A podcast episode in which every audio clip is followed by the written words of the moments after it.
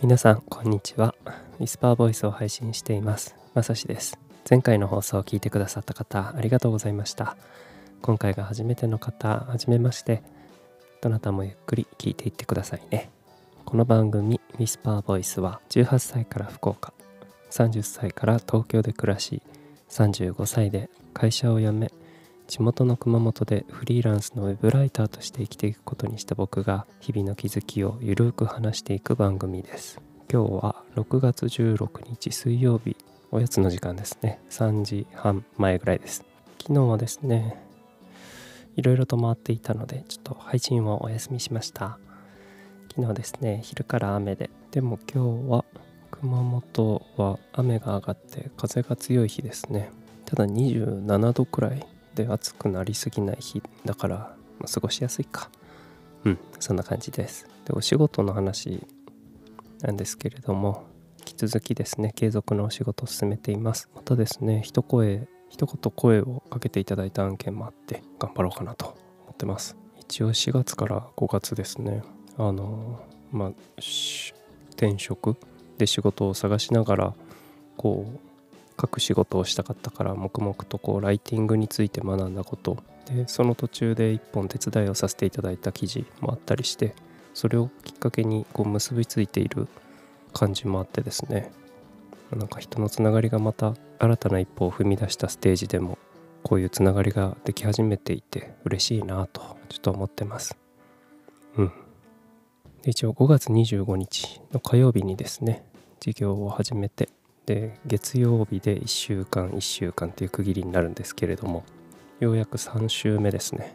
もう月曜日で終わったのでこれをまとめようかなとも思っています。今夜のノートにでも書こうかな。明日がバイトの面接か。これが OK ならようやく働けるかなという感じですが最後までね初めて対面でお話ができるのでウェブじゃなくてですね。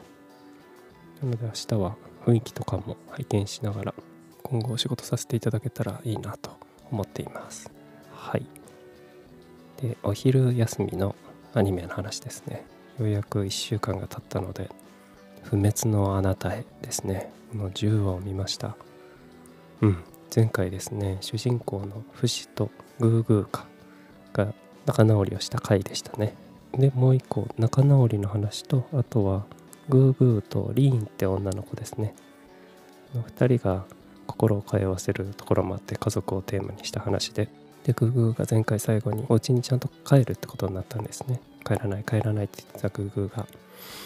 でそれはリーンとリーンの家庭の話をしていたのもあってその時にグーグーが言ったセリフでただ自分の境遇に興味がなくなった。ただそれだけって言ってた時があったんですよ。うん。で前向きになっていく感じに進んでいたさなかノッカーっていう不死の天敵というか敵ですね。に襲われて終わったところから今回はスタートしたんですよ。で今回はもう不死は前回に続いてか。絶対絶命な感じで。でそこでグーグーも戻ってきてなんか共闘をするというかなんとかこうノッカーを倒すまで見られますので是非ね VOD サービスとか使ってらっしゃる方はご覧になってみてくださいね。で今回はグーグーの話がこれまでだったけどリーンの話実際の話が進んでいくんですね。でお父さんとお母さんが出てきてどうなるかみたいな。よくお金持ちのお家とその娘とか息子の話でありがちなんですけれどもお父さんが今回話してた話で結構特徴的なのが「お前が将来恥をかかないよう尽くしてきたつもりなんだ」みたいなお父さんはリーンはもっと自由に下手に生きていきたいんだって話すんですね。よくありますよねこういう話って。で勝手に結婚相手を決められていたりとか。うん。っていうのがあったけど、まあ、結局はおばあちゃんの仲裁もありなぜかお店に入り浸る家族っていう。それはリーンが帰らなかったからですね。で結局リーンはお店から出ていくことにするんですよ。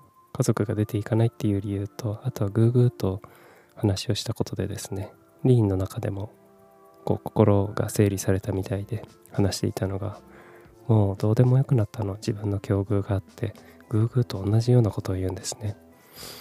でそれを受けてグーグーの今回の返しがあるんですよ。一つだけ共通点があるみたいっつって。僕たちはこう自分を生かしてくれる人が必ずしもいいやつじゃない。でもそれに耐えられないほど弱くないってそういうこと言うんですね。もうこれセリフまんまですね。ね子供ながらにこうやって前向きに生きていくっていう姿ってなんかいいですよね。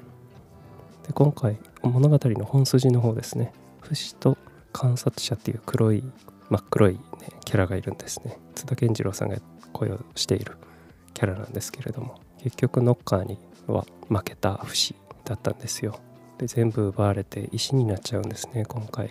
あと途中で話の途中でグーグーが会話に入ってきたんですけどグーグーは見えなかった。何独り言言ってんだみたいな。観察者は不死にしか見えてなかったよってのが分かりました。で今回の件が解決してお話は4年後に移っていくんですね。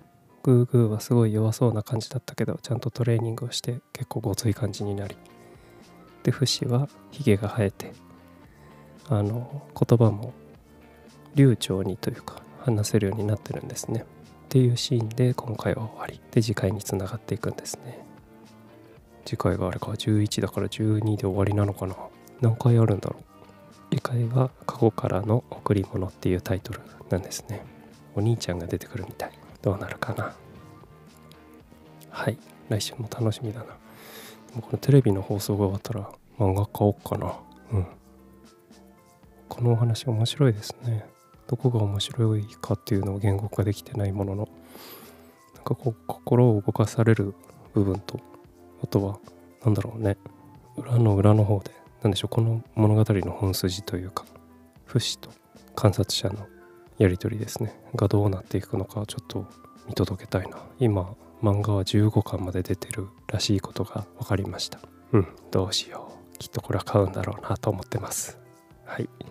お昼休みに見たアニメの話またこう番組に挟んでいきますね。はい。では今日は22回目ですね。で内容に入るその前にお便りを募集しています。番組の感想などは Whisper Voice のページからいただけますと幸いです。URL も記載してますのでぜひ何か感想ありましたらお送りくださいね。はい。では今日はですねノートのお話をしようと思います。結構ノートのお話ばかりで申し訳ないところもあるんですが今自分にできることをねコツコツとやっていこうと思います。で昨日の夜書いたのがですね甥っ子との時間の話をもとになんでそう答えたっけなっていうのを話しました。タイトルがですねいじめられてる時は行きたくなかったって書いてるんですけどこれ甥っ子との話から出てきたエピソードなんですよ。ノートの URL 貼りますね。これをちょっと解説しながら話しますね。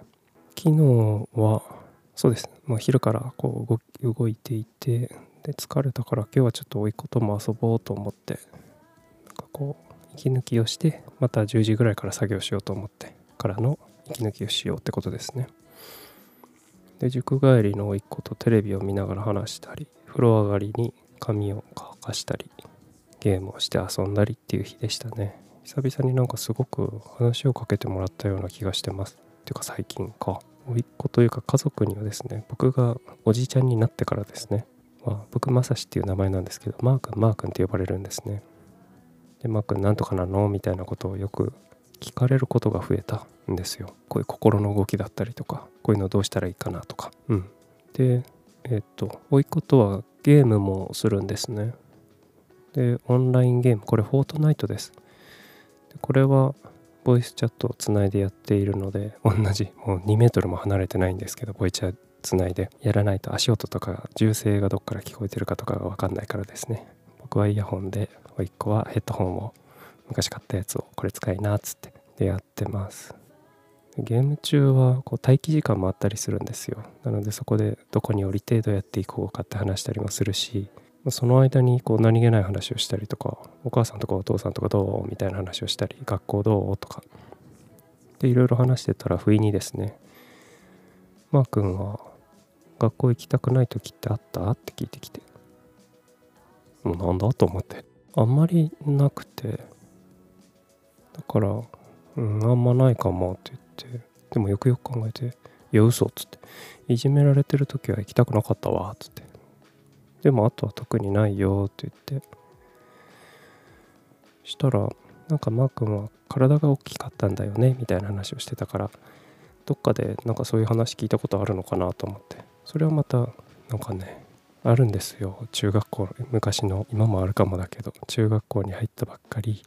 小学校の時は全く絡みのなかった2個上の先輩ですね。中1の時の中3の先輩から目をつけられで僕の態度も悪かったんでしょうけど。体育館の裏に呼び出されドスッとお腹に一発食らわされるみたいな。とか、ね、お前無視してんじゃねえよみたいなのを昼休みに3年生のトイレに呼び出されドスってやられるとかそういうのはあったけどあれはいじめには入ってないかなと思ってます。でここで書いたのがですね中学校の時そこまで目立たないグループにいたんですね。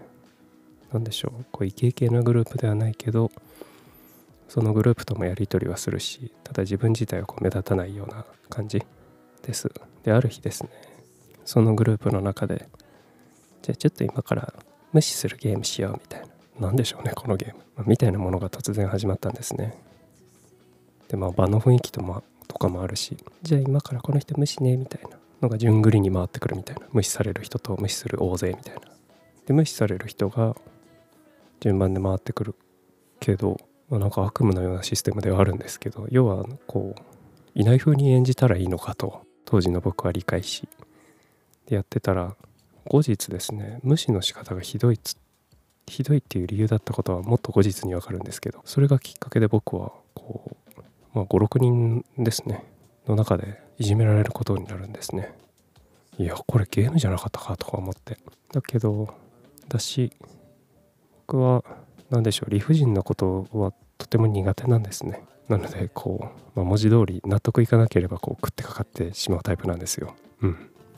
で今はもう年も取っていろんなこう苦い経験とかもありこうなんでしょういろんな場所にいたから普通ってこうだよねみたいな。普通こうしなさいよではなくていろんな場所にいた結果これはおかしいよねこれはまあやんなきゃねみたいなのをこうこう感情的な意味でも論理的な意味でもですねある程度こう普通が自分の中にはできているかなと思っていてでこういうおっさんになった今ならですね知らんわと言ってそれとこれは別だしあのそれって直接僕に言うべきことだしそれが言えないような人うん難しいな。とりあえず今だったらこう知らんわとなるような話ですね。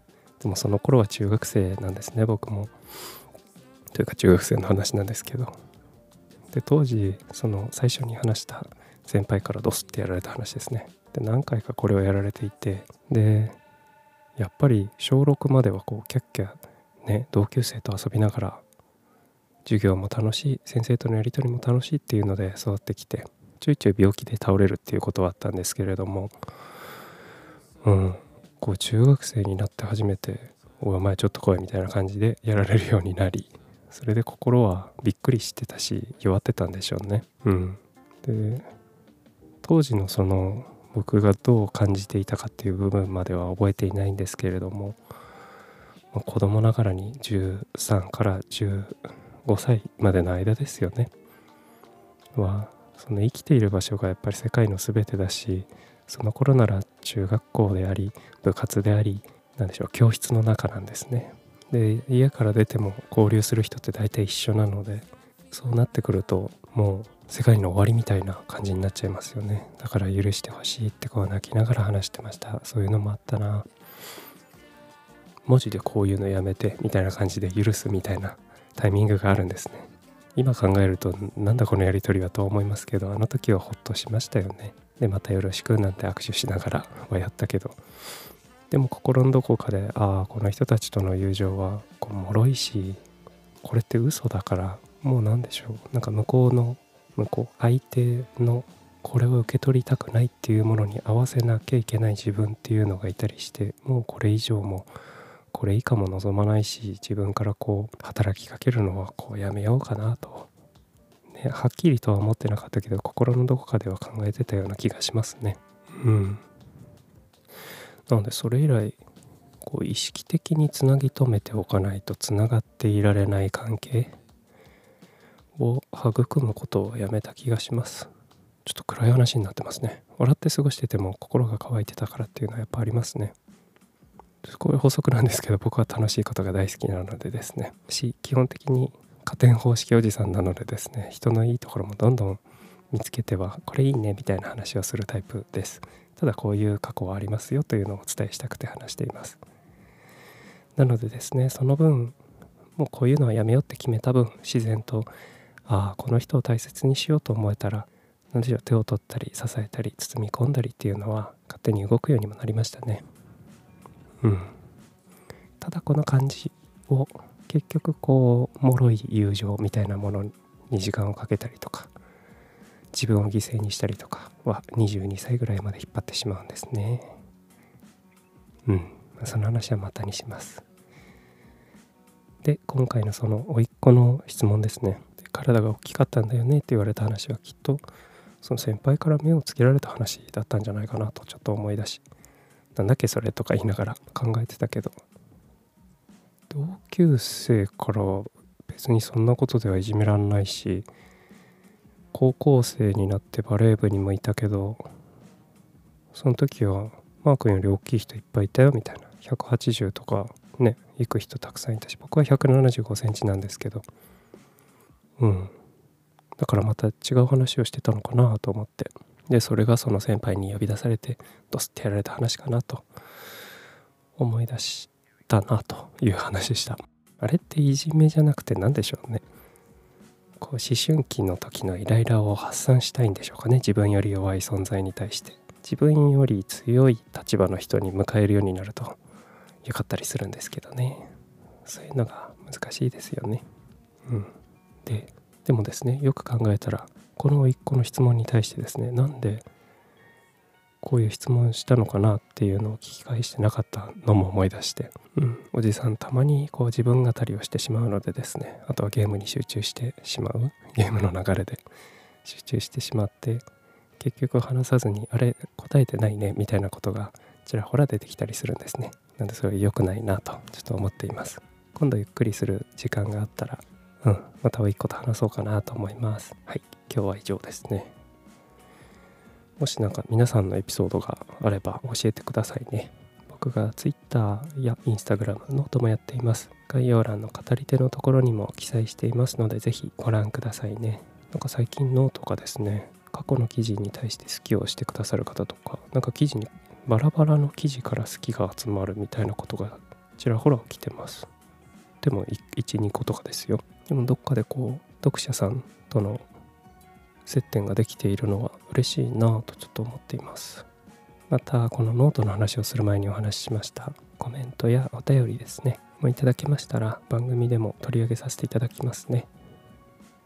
なんかこの内容は取り上げないでくださいっていうのがあれば一言添えていただけると勝手にこう話したりはしないのでご安心ください。励みになりますのでいただけると幸いです。はい。うん。じゃあ今日も一日頑張りましょうね。皆さんが聞いてくださっているこの時間がいってらっしゃいの時間かお帰りなさいの時間かお疲れ様でしたかおやすみなさいか。僕は前職でですね音声配信を聞いている時は残業中とか もうあったような気がします。でそういう時はもうお疲れ様ですですね。うん。でそうやっていろんなシーンで聞いてくださってるかと思います。どなたもここまで聞いてくださりありがとうございました。ではまた配信します。またね。